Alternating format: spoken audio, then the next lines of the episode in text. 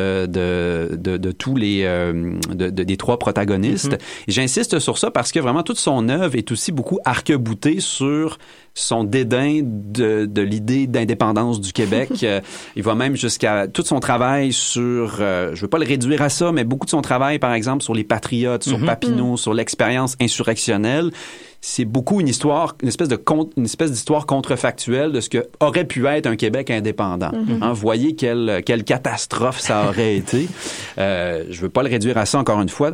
Euh, Ouellet a fait de grandes avancées en histoire sociale. D'ailleurs, c'est devenu un pôle de référence euh, autour duquel on soit on se ralliait ou on s'opposait.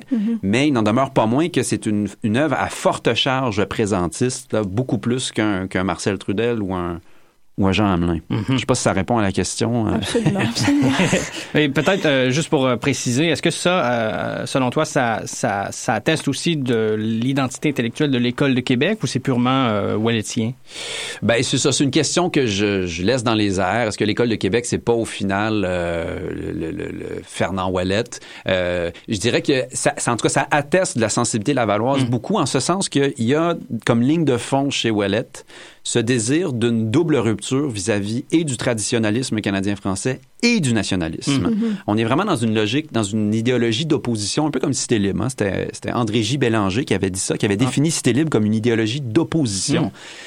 Et il y a quelque chose de ça dans la sensibilité lavalloise, c'est-à-dire qu'on n'est pas là pour euh, actualiser, moderniser le nationalisme, mais bien, comme le fait l'École de Montréal, mais bien pour marquer une rupture euh, fondamentale avec ce qui s'est fait avant. Il y, a, il y a quelque chose dans l'École de Québec de la génération de 100 mètres, il y a quelque chose d'une volonté hein, de, de- de reprendre à neuf complètement le récit, Ouais. plutôt que d'être un dans autre une- chemin au complet, d'ouvrir en fait, un autre de chemin complètement. ailleurs. Exactement. Euh, plutôt que d'être dans une sorte de dialectique avec la pensée nationaliste, ce qu'a fait l'École de Montréal. Et en ce sens-là, je, vais créditer, euh, je, je vais donner raison à Jean Lamar. hein. L'École de Montréal a peut-être été plus audacieuse que l'École de Québec, qui a finalement suivi la pente antinationaliste que ménage l'après-guerre. hein. On est à peu, tout le monde est à peu près antinationaliste après la Deuxième Guerre mondiale parce que le nationalisme, ça sent le soufre. Oui. L'École de Montréal dit, ben non, c'est un peu plus compliqué que ça. Euh, euh, Il y a quelque chose à faire avec, euh, avec, avec le nationalisme. Il s'agit simplement de euh, peut-être laïciser, actualiser, euh, repenser ça à l'aune d'une pensée plus structurante, systémique. C'est ce que va faire Maurice Séguin, notamment, avec euh, sa, sa- sa théorie, sa théorisation de l'agir par soi collectif. Euh, et donc, euh, et, et c'est peut-être en ce sens-là vraiment que Ouellet euh, comme- représente bien euh, l'école de Laval. C'est dans cette euh, ce, ce- ce double front de rupture face à la fois, c'est-à-dire la critique du, tra- du traditionnalisme s'élargit Mm. au nationalisme. Et, et ça, c'est quelque chose qui m'a beaucoup... euh, je me suis beaucoup questionné sur ça dans mon travail. Pourquoi est-ce que la critique du traditionnalisme, on l'élargit au nationalisme? Et je pense qu'il y a plusieurs hypothèses qu'on peut... qu'on peut jeter. Michel Brunet disait par exemple, ben, c'était parce que euh, ils étaient à Québec, puis il y avait euh, il y avait le cléricalisme de Laval, puis il y avait Duplessis en séance permanente juste à côté. Donc euh, donc c'est ça. Donc finalement le- assez facilement le cléricalisme était associé au nationalisme, on les dissociait moins. Bon, la thèse est peut-être un peu rapide, mais je pense qu'il y a un peu de vrai là-dedans. Et on va, on va pouvoir parler aussi de peut-être du contre-exemple, Jean Hamelin, qui s'est rapproché à- à- à- dans une certaine mesure du nationalisme, peut-être plus que son prédécesseur. Oui. Je propose qu'on passe à la pause euh, avant de poursuivre. Et euh, ben c'est ça, on revient avec euh, Jean Hamelin.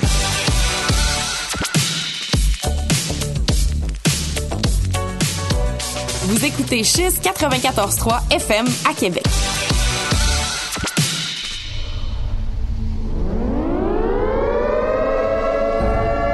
Nemo, on a une nouvelle mission. Je suis prêt, Émilie. Ensemble, on doit sauver le Québec avec Écoute Gare à mon arme secrète, la playlist.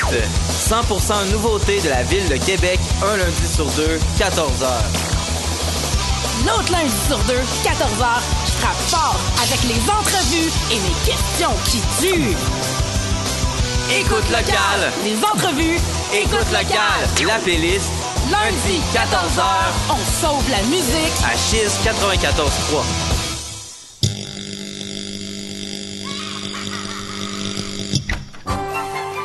Bonsoir chérie Bonsoir. J'arrive du travail. Est-ce que tu nous as préparé un de tes merveilleux rôtis de porc? Non, non, non. Ah chérie, j'arrive. ce qu'on sort pour, c'est les plus récentes nouveautés culturelles locales, émergentes, notamment de la ville de Québec. Pour être au courant de toutes les actualités, c'est tous les jours de semaine, de 16h à 17h30. Ah ben. 100% sport, 100% passion. Chaque mardi, Boire Radio vous éclairera sur les actualités sportives à la une des journaux du niveau local jusqu'à l'international. De plus, l'émission accueillera des invités de marque qui viendront partager leurs histoires et leurs anecdotes. Donc rendez-vous tous les mardis de 21h à 22h sur les ondes de Chiz 94.3. Vous êtes de retour à 3600 secondes d'histoire. Vous êtes en compagnie de David et Flavie, ainsi que notre invité, François-Olivier Doré. Euh, parlons un instant euh, de Jean Hamelin et euh, je cède la parole à Flavie. Oui, donc euh, Jean Hamelin aussi, là, comme les deux autres, a quand même eu un parcours euh, assez long, surtout assez marquant euh, à Laval, là, en fois, à la fois en tant qu'administrateur, aussi en tant qu'enseignant. Mhm. donc, lui, il s'est surtout dirigé vers le champ de l'histoire ouvrière. Il a aussi été très militant. donc, Parmi tous ces héritages-là, vous diriez que c'est lequel qui a été le plus marquant sur l'institution ou ont-ils été tous autant marquants? Comment démêler euh, qu'est-ce que lui a fait en tant que comme très très polyvalent en fait? Oui, ben effectivement, vous l'avez dit, c'est un c'est un comment dire un chef d'orchestre, un homme polyvalent, un homme orchestre, je ne sais plus qui disait ça là, euh, qui a ouvert beaucoup de chantiers. Euh, et euh, puis en ce sens-là, Hamelin se, se, différencie vraiment euh, des, de, de, ses deux comparses. D'ailleurs, c'est le seul qui va rester à Laval, qui va faire sa carrière là. Mhm. Trudel et Ouellet quittent, faut se rappeler, au milieu des années 60. Et euh, donc, c'est lui qui laisse la plus grande empreinte à l'Université Laval, assurément. Il va superviser là, au- au-delà de 80 étudiants. Euh, il va donner beaucoup de cours. Il va s'impliquer dans euh, la direction du département d'histoire, euh, au vice-décanat, à la faculté des lettres, dans le syndicat. Euh, il y a toute une vision de l'université chez Jean Hamelin. hein. Jean Hamelin est très impliqué, par exemple, quand euh, en, en 71, quand la nouvelle charte provinciale est, euh, est adoptée à Laval, où Laval finalement s'autonomise du séminaire, Hamelin a un rôle clé là-dedans pour défendre les vertus de la liberté universitaire, de la démocratisation à l'université. Bon, donc il y a un leg clairement sur, institutionnel très fort, très important. Euh, sur le plan historiographique, c'est vraiment quelqu'un qui va ouvrir un paquet de chantiers, on le disait. Le jeune Hamelin est très proche des idées de l'École de Québec. Il va écrire notamment un livre, euh, euh, son, son bouquin le plus marquant, 1900, pas le plus marquant, mais qui va beaucoup marquer le début de sa carrière, Économie et société en Nouvelle-France, son seul livre sur le régime français, un peu l'équivalent de sa thèse de doctorat, dans lequel il va vraiment, euh, bon là on va reconnaître un peu plus les postures, euh, la critique de la, conquête catastrophe, euh, la, la remise en question de l'existence d'une bourgeoisie hein, en Nouvelle-France aussi, c'est un autre, une autre ligne de front sur laquelle l'École de Montréal, l'École de Québec vont s'opposer. Ça, on les retrouve dans, dans cet ouvrage-là. Mais assez rapidement, Hamelin va effectivement se prendre ses distances de ces querelles-là et va se faire beaucoup plus historien des fricheurs, donc en histoire du travail, euh, histoire économique, euh, avec Yves Roby notamment. Va beaucoup travailler en collaboration, Hamelin. Un autre élément qui le distingue d'un Trudel ou d'un Wallet qui fonctionne en solitaire. Lui prend vraiment le pli du travail collaboratif. Avec Nicole Gagnon sur l'histoire religieuse, avec euh, Alain, euh, Alain Beaulieu, c'est ça, sur euh, les instruments de travail, sur l'histoire de la presse qu'on consulte Ah oui. encore Ah oui. aujourd'hui, l'histoire des idéologies avec Fernand Dumont. Hamelin était vraiment habité par ce sentiment d'urgence de d'ouvrir tous les chantiers dans un contexte où le Québec comme objet émerge en histoire. Euh, vraiment, il, il a ce sentiment de l'urgence des chantiers à ouvrir à partir des années 60 et des années 70. Et le Hamelin de la fin des années 70 est un Hamelin qui prend une euh, tonalité beaucoup plus conservatrice. Il fait partie de ces déçus de la Révolution tranquille, pour, par- pour reprendre l'expression de Frédéric Boilly, un peu comme Fernand Dumont, euh, qui finalement ont, ont été un peu déçus des, des promesses de la modernisation de la Révolution tranquille. Et là, on voit un Jean Hamelin qui va vraiment là, euh, faire un virage à 180 degrés, aller beaucoup plus vers la biographie au DBC, aller euh, plus vers l'histoire humaniste. Il va écrire notamment L'homme historien. euh, Relisez ça, dans les, ça paraît à la fin des années 70. euh, C'est-à-dire c'est un ouvrage qui valorise la, la subjectivité des, des individus en histoire, qui veut revaloriser l'histoire, euh, disons, plus humaniste, classique. Euh, il va se faire critiquer d'ailleurs par, euh, par des étudiants marxistes de l'époque, euh, euh, alors que c'est quelqu'un qui était très proche de l'école des Annales dans les années 60. Il va euh, donc il va donner dans la biographie, il va faire des synthèses d'histoire du Québec. Donc euh, donc vraiment il y a un cheminement chez Hamelin qui est complètement à l'opposé. Hamelin est croyant aussi, ce qui est absolument pas le cas d'un Trudel ou d'un- ou d'un Ouellet. Donc, tout- rapproche peut-être de Fernand Dumont, par exemple. ah oui, c'était de très grands amis, de très très grands amis d'ailleurs, très proches, d'une d'une même sensibilité euh, euh, religieuse aussi. D'ailleurs, Dumont dans le cadre de la Commission du Monde, fait appel à Jean Hamelin Mm. Pour euh, un, un des annexes là, du rapport euh, pour produire une histoire de l'Église qui va, ce qui va être un peu euh, annonciateur de, de sa grande histoire du catholicisme euh, québécois qu'il va, qu'il va rédiger plus tard. Et donc, euh, et en ce sens-là, peut-être qu'Hamelin est un personnage plus intéressant et, qui a et et peut-être celui aussi qui a le plus souvent souffert, je dirais, d'un embrigadement rétrospectif dans cette idée d'une école à laquelle finalement il, il correspond pas vraiment. Euh, il y a un parcours beaucoup plus complexe et que j'ai essayé, euh, je l'espère, de, de restituer dans mon livre. Puis justement, si un parcours aussi complexe, aussi différent de ces des autres euh, qu'on appelle dans l'école historique de Québec, comment qu'est-ce qui explique qu'il a été embrigadé rétroacti- rétroactivement, comme vous dites? Ben, je pense que c'est euh, c'est justement tout le problème des écoles, c'est-à-dire que dans la mesure où euh, on, on, on- elle percole dans le discours, on la reprend et mais toujours avec une sorte de, défi- de définition très faible et intuitive.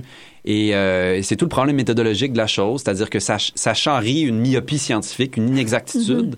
Qu'il, puis à un moment donné, ça prenait un historien un peu zélé pour euh, essayer de, de, de faire la, de faire la lumière sur tout ça. La quadrature du cercle, La- exactement. ben, relisez, si on relit Jean Lamar sur l'école de Montréal, euh, c'est un peu la même chose. Hein. Il, il- et d'ailleurs, c'est un ouvrage magnifique, hein, le, le- le- le livre de Jean Lamar. Oui, oui. Encore aujourd'hui, c'est un, c'est un- c'est une magnifique œuvre d'histoire Ça doit être intellectuelle. fascinant de le lire en, en parallèle du vôtre. Ah ben moi, il m'a beaucoup inspiré. J'imagine. Euh, et d'ailleurs, il, il fait d'innombrables nuances, Mhm. même au sein de l'école de Montréal, dans les rapports avec Lionel Groux. il y a presque plus de rupture que de continuité. Oui, c'est vrai, oui. Puis entre un, un Brunet puis un Frégo, il n'y a pas du tout, du tout la même, euh, la même optique, la même finalité Mhm. associée à l'histoire. Enfin, donc il y a, c'était, donc c'est un peu. Puis je pense que c'est un peu aussi notre travail comme comme historien, comme historienne, de complexifier, euh, de, de de mettre des nuances euh, sans perdre de vue néanmoins, sans perdre de vue les lignes de fond quand même.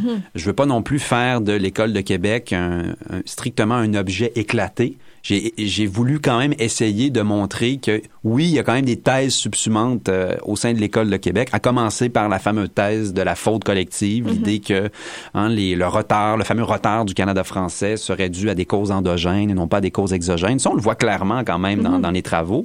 Euh, mais il y a, mais bon, il n'y a pas que ça. Il n'y a pas Ouais. que ça. Il y a bien d'autres choses. En fait, ça correspond surtout à une à une période circonscrite de leur vie.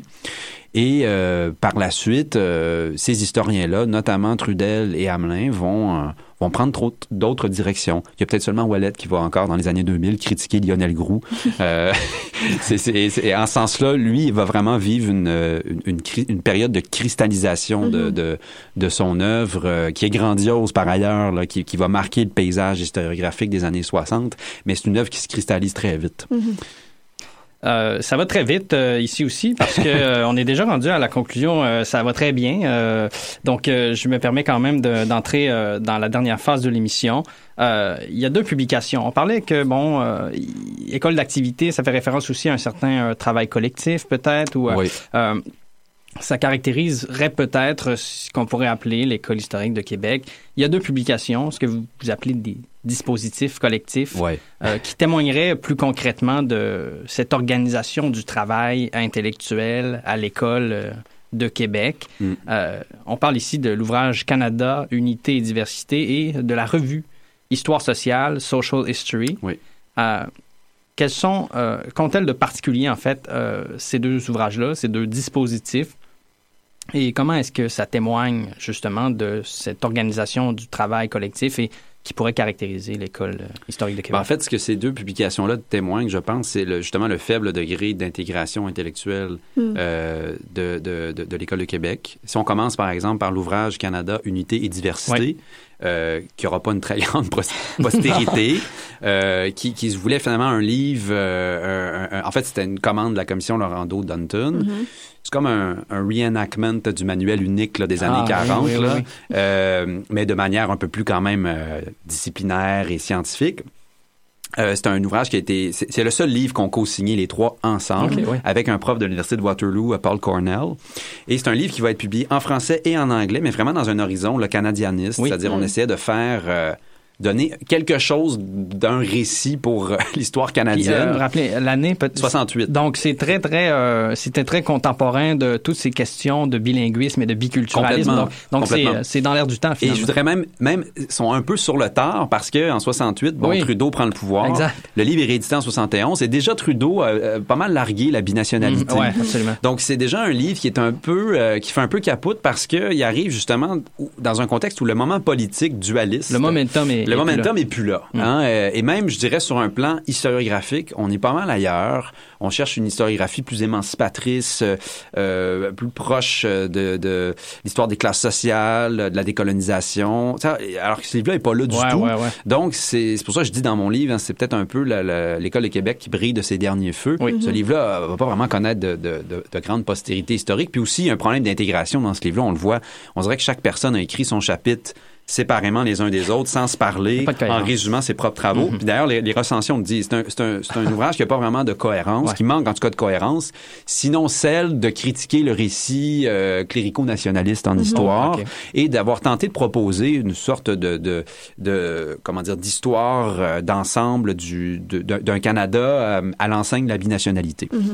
Dans le cas de la revue Histoire sociale, ça c'est intéressant parce que ça montre avoir une revue qui va être fondée par Trudel notamment et d'autres.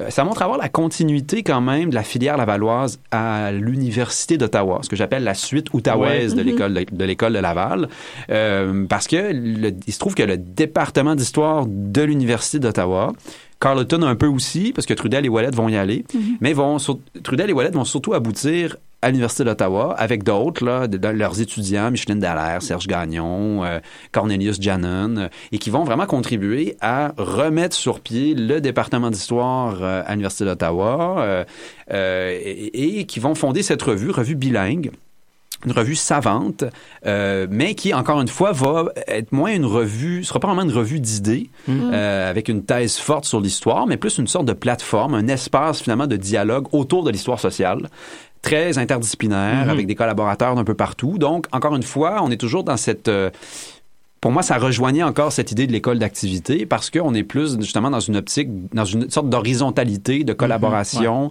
euh, sans, sans thèse subsumante finalement. Euh, et, et bon, c'est une revue qui existe encore aujourd'hui. Ouais. donc c'est un leg, je pense, important, euh, indirect là, de, de, de, de l'école de, de l'école de Québec. Pas oublier que quelqu'un comme Marcel Trudel va faire euh, l'essentiel de sa carrière à, à l'Université d'Ottawa. Euh, Ouais, c'est ça. euh, Ouellet, c'est pareil, il va être à l'Université d'Ottawa, après ça, il va être à l'Université de Toronto, mais Laval, c'est, ce n'est qu'une petite partie de leur, euh, de leur carrière.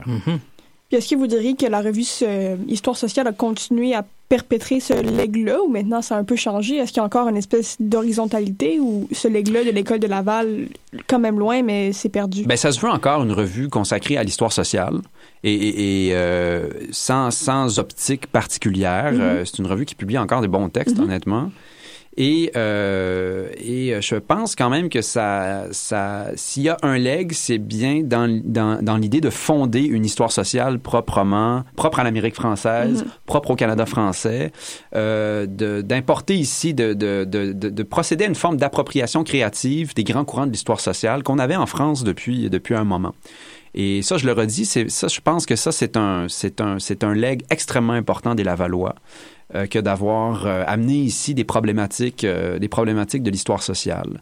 Et la, longue pérennité de cette revue, je pense que témoigne de l'importance de ce Flavie, la dernière question? La dernière question. Euh, donc, votre livre, en fait, le visait à, à vraiment poser un regard généalogique sur, l'éco- sur l'école historique de Québec, euh, vraiment en tant qu'un objet qui, qui- qui était culturellement construit, pas tant qui s'est construit à leur époque, mais rétrospectivement, euh, comme on a parlé. Euh, en fait, là, vous diriez, c'est quoi la pertinence de votre livre sur le plan méthodologique? Donc, à Hmm. quoi, qu'est-ce que ça nous apprend, en fait, vraiment sur le plan méthodologique, puis sur un peu le, qu'est-ce que l'école de, la, de, de Laval nous a légué euh, à travers le temps? Euh, la, la- la pertinence méthodologique, je laisserais peut-être le soin à mes recenseurs de, de le dire. Parce que c'était pas facile de, de, de, de faire commentaire métaux là, c'était pas facile de se dire ben je vais je vais y aller d'abord parce que les, chap- les chapitres sont découpés par les, les, les, Ouais. personnages, les individus. Alors qu'à la base, je voulais faire quelque chose de beaucoup plus euh, transversal, y aller plus par des thèmes puis essayer de Ouais, ouais, diluer un peu les, les, les, les- les biographies, les trajectoires de mes personnages. Surtout qu'ils sont euh, très différents les uns des autres. Exact. Mais finalement, j'en suis, venu à- j'en suis venu à réaliser que la, la- le caractère très divers et multiple de mon objet m'oblige à, à, à- à- à m'intéresser à la diversité puis à la singularité des trajectoires. Hmm. C'est peut-être pas très original, mais on dirait que j'avais besoin de faire ça pour arriver à mes fins. Euh, euh, ça, c'est la première chose. La deuxième chose, sur la question du, du leg, c'est une question très complexe aussi parce que euh, l'école, je pense que l'école de Laval a un leg historiographique important. Elle va former beaucoup d'étudiants. Euh, euh, elle va, je, je pense même qu'elle va être en avance sur son temps. hein. Les- on sait l'histoire sociale, l'histoire économique, c'est un boulevard qui s'ouvre pour elle. Et encore jusqu'aux années quoi 2000, euh, on est encore dans la, dom- la domination entre guillemets de l'histoire sociale et économique. Donc très en avance sur son temps. Je pense qu'ils vont former beaucoup des, euh, des, des, des, des, des- des historiens, des historiennes les plus influents de ce courant-là. Par contre, sur le plan politique, ben là, euh, à la différence de l'école de Montréal, c'est pas vraiment une école qui va je dirais, percoler dans l'espace public. Quand on regarde un, un, un Guy Frégo, un Ouais. Michel Brunet, un Maurice Séguin, hein, ce sont des, des gens qui ont été happés par la société. Guy Frégo va être sous-ministre de la Culture. Brunet Mhm, était c'est de vrai. toutes les toutes les, les associations patriotiques à Montréal. Séguin euh, a, a été le, le grand professeur qui a influencé par ses cours Ouais. euh, des Denis Arcand, des, des Pierre Falardeau. Bon, L'école de Québec, euh, c'est c'est beaucoup moins clair, même qu'au milieu des années 60, euh, je le rappelle encore une fois, hein, il y a deux de ses protagonistes qui quittent carrément le Ouais. Québec.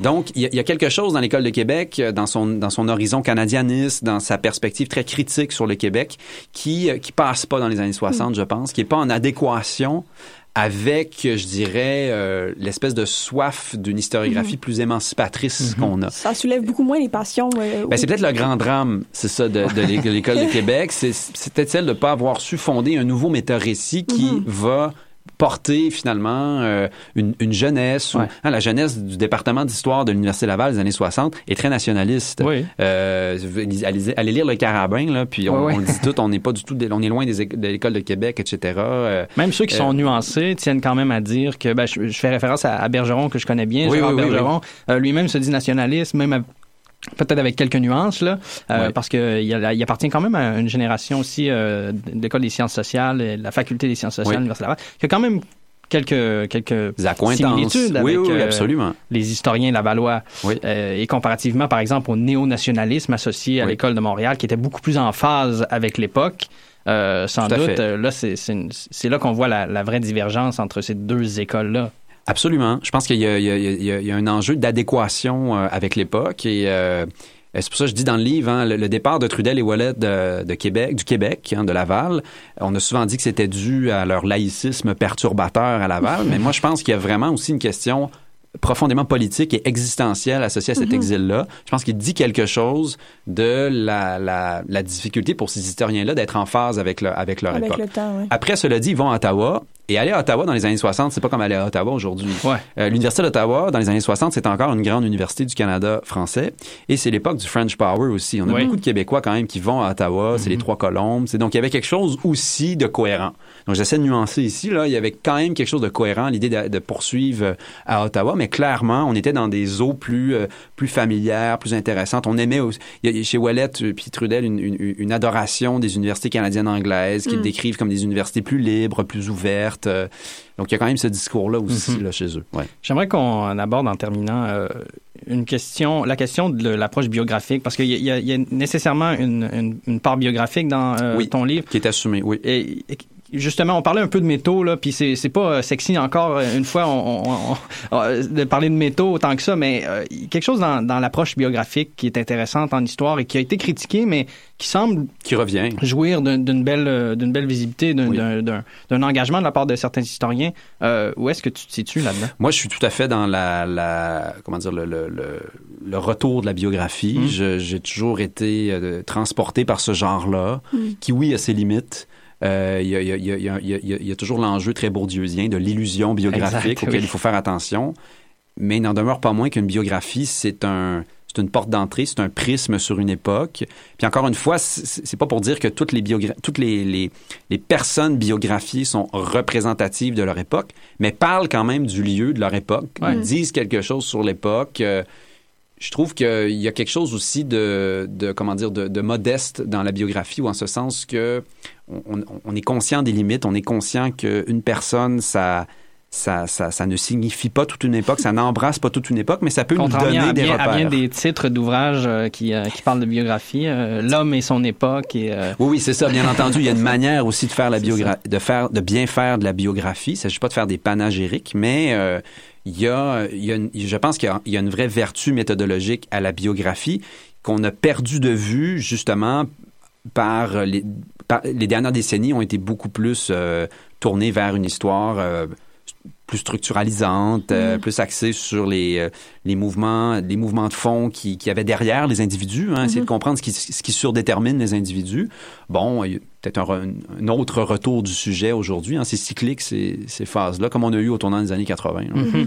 Et c'est quand même une, une approche que vous euh, que tu que tu continues de- d'explorer à travers notamment euh, euh, le rôle des femmes en histoire. Euh, D'ailleurs, euh, tu es ici à Québec euh, actuellement. Oui, pour les rendez-vous d'histoire. de- Ouais, ouais. Peux-tu nous parler un peu de, de ce que tu... Ben, euh, j'ai, j'ai, je viens de, de co-diriger un ouvrage avec Louise Bienvenue, justement, sur euh, la, la place des femmes, non pas dans l'écrit, non pas dans, dans, dans, dans l'historiographie, mais plutôt dans le, la pratique de l'histoire. Euh, donc oui, euh, le- ça, je suis complètement allé ailleurs, mais euh, c'est un livre qui s'intéresse, euh, en fait, qui essaie de nous, de nous, euh, qui, qui est d'abord un livre qui interroge la constitution du champ historiographique et euh, le fait qu'on a beaucoup étudié l'historiographie au Québec par le pied des, euh, des historiens professionnels qui étaient Mhm. forcément des hommes Ouais. parce que qui dit professionnalisation dit masculinisation. Et donc pour trouver des femmes dans la pratique de la science historique, il faut sortir du monde universitaire, il faut sortir des parcours linéaires de professionnalisation et aller voir les milieux de la bibliothéconomie, de l'archivistique, les communautés religieuses, euh, l'intendance scientifique, euh, les, euh, les romancières, les, les, les, les- les autrices de, de pièces de théâtre. Et donc, ça ouvre tout un autre, euh, en tout cas, tout un autre terrain intéressant pour comprendre comment se façonne le champ historiographique chez nous. Euh, les sociétés savantes, euh, faut pas oublier non plus, les femmes sont beaucoup dans les sociétés savantes. Et ça me semble particulièrement important pour le Québec parce que on a une, une science qui s'est disciplinarisée, institutionnalisée sur le tard au 20e siècle par opposition au Canada anglais, par exemple, on l'avait dès la fin du 19e siècle. Donc, pour vraiment comprendre comment la discipline évolue, là, euh, ben, euh, si on va voir les femmes, on le voit, elles sont à l'extérieur du monde universitaire, puis c'est là que la discipline euh, se construit, c'est là qu'elle, c'est là qu'elle évolue, et euh, parce que les universités se sont, se sont développées sur le tard au Québec. Donc, c'est pour ça que je dis qu'à travers, la, je dirais, le- le- le- les parcours de, de, de, de femmes en histoire, on interroge finalement comment se construit un champ savant. On interroge la définition même de ce qu'est être un historien. Est-ce qu'il ne faut pas élargir la définition, voire même qu'est-ce qu'une vie savante réussie. Mhm. Euh, donc, c'est un peu ces questions-là qu'on essaie de, de poser à travers. Il ne s'agit pas de faire des, des, des, des pionnières et des héroïnes. euh, de- Ouais. de- de- oui, on veut donner la visibilité à des femmes, mais on veut surtout voir comment ça, c'est un prétexte pour interroger comment fonctionne le champ savant. ben, c'est fascinant et ça a été très agréable euh, de discuter avec vous euh, ce soir. Euh, merci de m'avoir reçu. C'est c'est vraiment un plaisir et on, on- on ira vous voir. Évidemment, ceux qui, qui écouteront euh, le, le balado, puisque c'est préenregistré, ne pourront pas aller vous voir au rendez-vous d'histoire, mais euh, on, on va peut-être avoir euh, des, des captures vidéo de Oui. tout ça. On ne sait pas. Oui, je ne sais pas si c'est enregistré, mais ouais. le, le, le livre, oui, le euh, livre- c'est et on a c'est enregistré, ok. Mais le livre est paru au Pull récemment. C'est Profession historienne, femmes et pratiques de l'histoire tout tout le monde à aller se le procurer, le lire, le louer. euh, comme vous voulez. Euh, c'est donc ce qui met fin à l'émission. Euh, merci beaucoup d'avoir été là. Merci Flavie. Merci, Olivier. Et euh, on refait ça, euh, on refait ça très prochainement. Euh, et on se laisse en musique euh, avec euh, ben, une petite chanson euh, qui euh, m'inspirait euh, bon sur le thème. C'est pas très proche, mais entre business et culture. Assis entre deux chaises, sur celle de gauche la culture, sur celle de droite le business. Entre elles, bien plus qu'un malaise, alimente la fracture, vise donc où le bas blesse. Comment financer la culture sans vendre son âme au diable? Question et paradoxe coupable, les préjugés sont en lieu sûr et les tensions palpables accentuent les fissures. Incapable de poser de points de suture, développer les affaires pour que la pensée se libère sans que l'argent ne soit dictature. C'est pur, mais bien plus dur que ça en a l'air. Et si ça fait longtemps que ça dure, c'est qu'il n'y a pas de solution sur mesure. Même si ça peut déplaire, disparité et des mesures, comment s'en défaire? Tout n'est pas clair, non, entre business et culture. Où se trouve le point de rupture?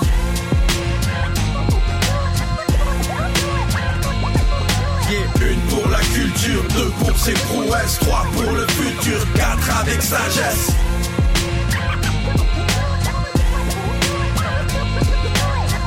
Pour la culture, deux pour ses prouesses, trois pour le futur, se battre avec sagesse.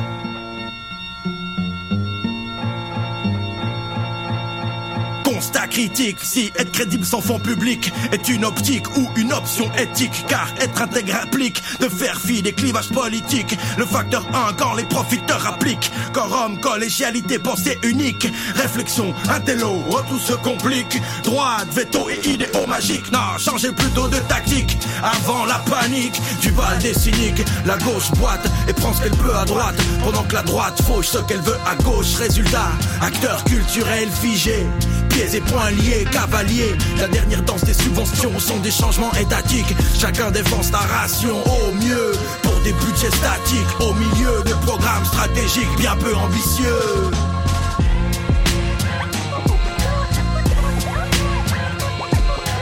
Une pour la culture, deux pour ses prouesses, trois pour le futur, quatre avec sagesse.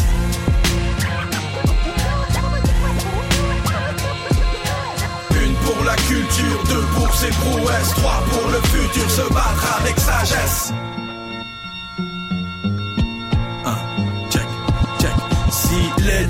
Culture se négocie comme l'argent du Qatar, qui prend les mesures et qui joue son pouvoir. Pourcent culturel, wesh gros, doit-on croire qu'il n'y a pas de marketing derrière ce beau miroir Blabla bateau et social washing, cadeau pour le côté moral de l'histoire. Humeur de bistrot et vieux fonds de tiroir nous donne à manger et à boire en variant la provenance du réservoir. Mais pour l'ivresse d'un soir, c'est ballot. Même quand les comptes sont dans le noir, c'est au rouge que les propos noient leur déboire en détresse, encaissant les coupes à prévoir. Bref, business et culture, culture ou business. Inventons ce qu'on veut dans le futur avant que les divergences ne progressent et les connivences nous oppressent.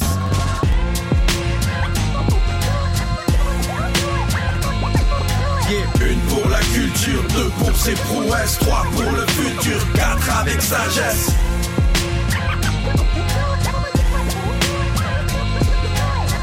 Pour la culture, deux pour ses prouesses, trois pour le futur, se battre avec sagesse.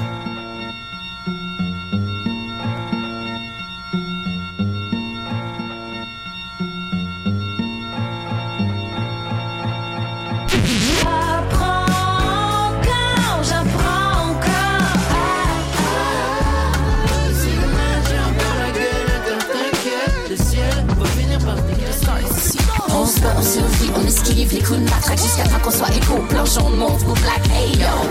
Appelle-moi la c'est chaud. Écoute locale avec Chiz 94.3. Dans le cadre du sommet étudiant, Chiz 94.3, Impact Campus, l'Acadol, l'Allier et l'Université Laval vous présentent une série de balados du 11 septembre au 9 octobre. Rejoignez des discussions enrichissantes sur la santé mentale, la santé financière, l'inclusivité, les aspects pédagogiques et les services à la communauté. Découvrez de nouvelles perspectives et des solutions innovantes pour rendre votre expérience universitaire exceptionnelle. C'est tous les lundis de 10h à 11h sur les ondes de Chiz 94. La passe est captée par son receveur, touché, rouge et or. Le Rouge et Or accueille ses grands rivaux, les Carabins de l'Université de Montréal, avec le premier rang de la division en jeu, ce dimanche 17 septembre à 13h. Ne manquez pas l'avant-match dès 12h30 avec notre équipe composée de Pascal Louvier, Victor Marchand et François Dumas. Rouge et Or, Carabin, ce dimanche 13h sur les ondes de Chiz 94.3, la radio officielle du Rouge et Or de l'Université Laval.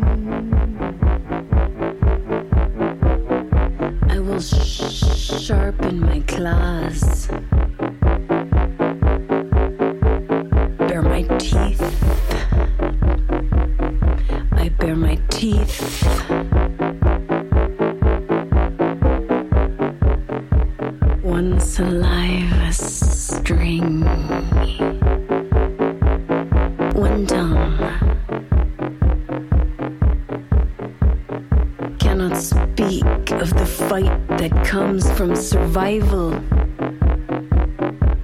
It's from survival. Touch my children, and my teeth welcome your windpipe. Oh. Touch my children, and my teeth welcome your windpipe. utter the name and be crushed by leg, growing strong from holding up weight. By thigh that carries rocks, an urgent gait. I will hunch my shoulders and wait. sharpen.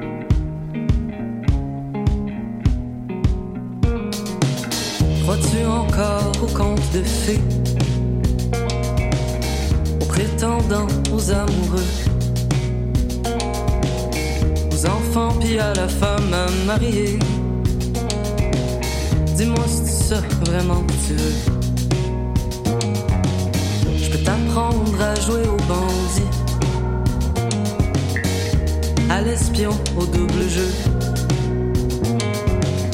lui qui se joue dans l'interdit et attise les curieux.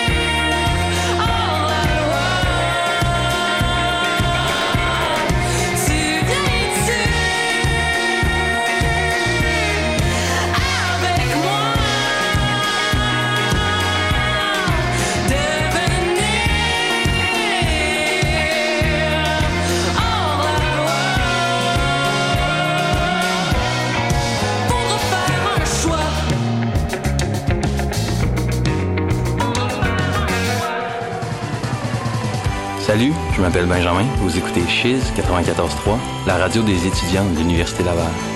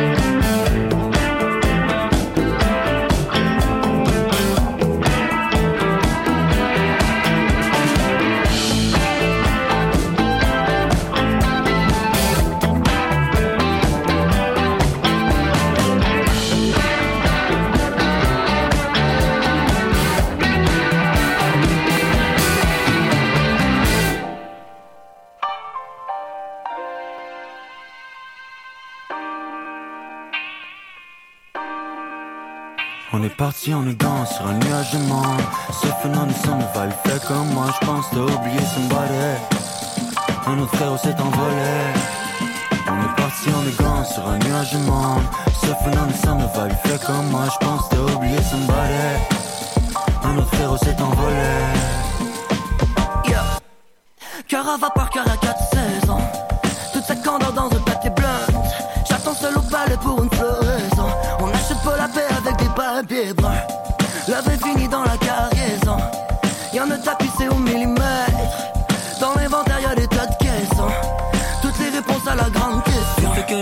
Que je cherche, c'est mon étoile dans un ciel ébène. Un moment pour célébrer la passion qui coule dans mes veines. Livré de chagrin de mat, le silence de bain de mousse. Évidemment, mélomane, devant le mic, j'ai mis le mot. Tellement que j'ai des tops, je peux plus parler, je fais des mémos. Même un souvenir, ça rappelle moins que ma mémoire. Personne m'avait dit que j'étais perdu comme Nemo. Morceau par morceau, on se construit tous comme Lego. Moi, tant que j'ai mes et je suis good. Moi, tant que je fais mon 1, et je suis good. Moi, tant que j'ai mes et je suis good. Moi, tant que j'ai du love. On est dans le même ride dans la nuit Got to roll jusqu'à temps qu'il plus de gosses dans le char. On veut juste pas faire dans les failles de la ville. Le fantôme avant son heure qui veut te sortir du corps. J'en ai les tripes dans la trachée, prêt à être craché Les pièces d'or sous l'arc-en-ciel sont mieux de pas être cachées. On est taffé sur la pièce comme Jean Valjean. Le dossier peut pas se tâcher comme mes chandails blancs parti en élégant sur un nuage de monde. Ce phénomène va, il fait comme moi Je pense t'as oublié somebody Un autre frérot s'est envolé. On est parti en élégant sur un nuage de monde. Phénomène, ça me va, il fait comme moi. Je pense t'as oublié somebody. Un autre frérot s'est envolé. Yeah. Cara va par cœur à 4 saisons. Toute sa candeur dans un papier blanc. J'attends seul au palais pour une floraison. On n'achète pas la paix avec des papiers bruns. L'avait fini dans la cargaison. Y'en a tapissé au millimètre.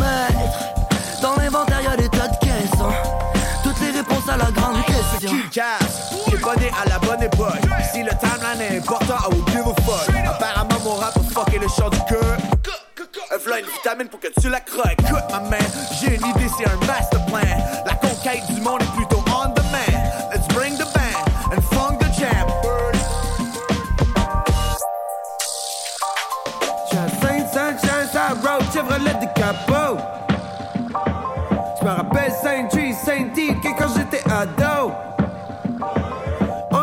Le droit de tremper nos frites dans la maillot. Le genre d'expérience qu'on ne pourrait faire que dans notre peuple labo. Docteur Mabo, j'en la façon de la folle contre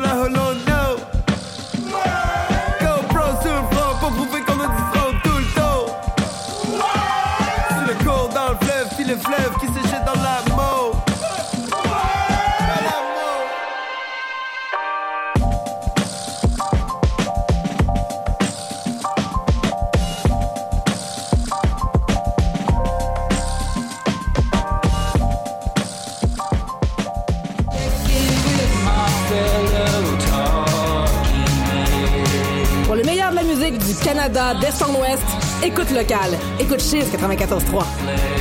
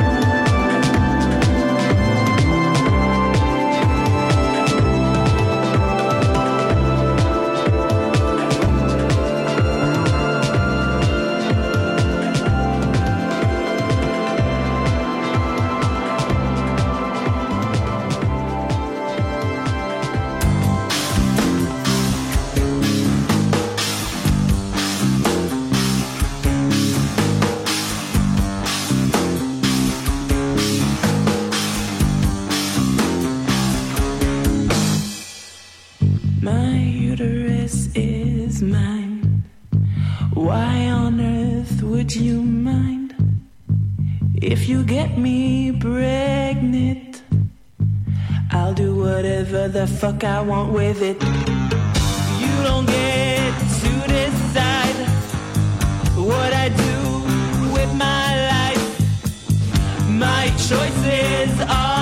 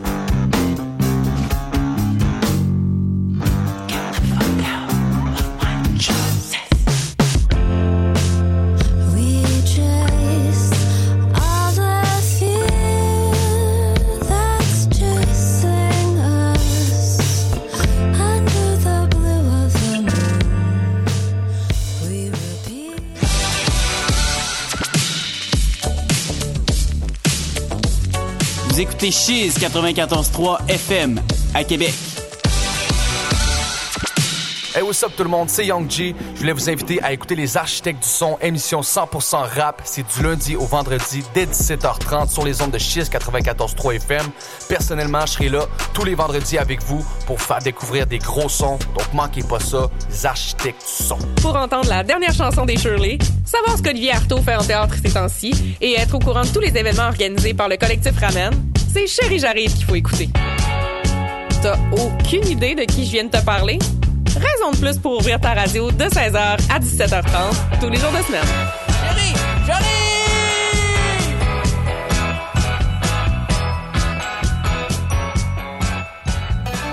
Le rappeur français Maes sera à Québec pour la toute première fois le 20 octobre prochain au Théâtre Capitole. Venez entendre ses plus grands succès, Dibala, Blanche et Madrina, ainsi que les hits de son nouvel album Omerta. Maes, en spectacle au Théâtre Capitole, bien en vente maintenant sur théâtrecapitole.com.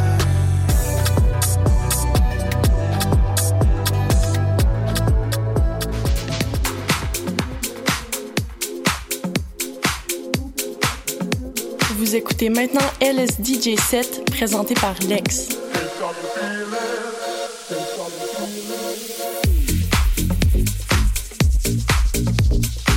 Explorons ensemble la musique électronique dans un DJ set d'une heure en continu. Retrouvons-nous tous les derniers dimanches du mois sur les ondes de Chiz 94.3 FM.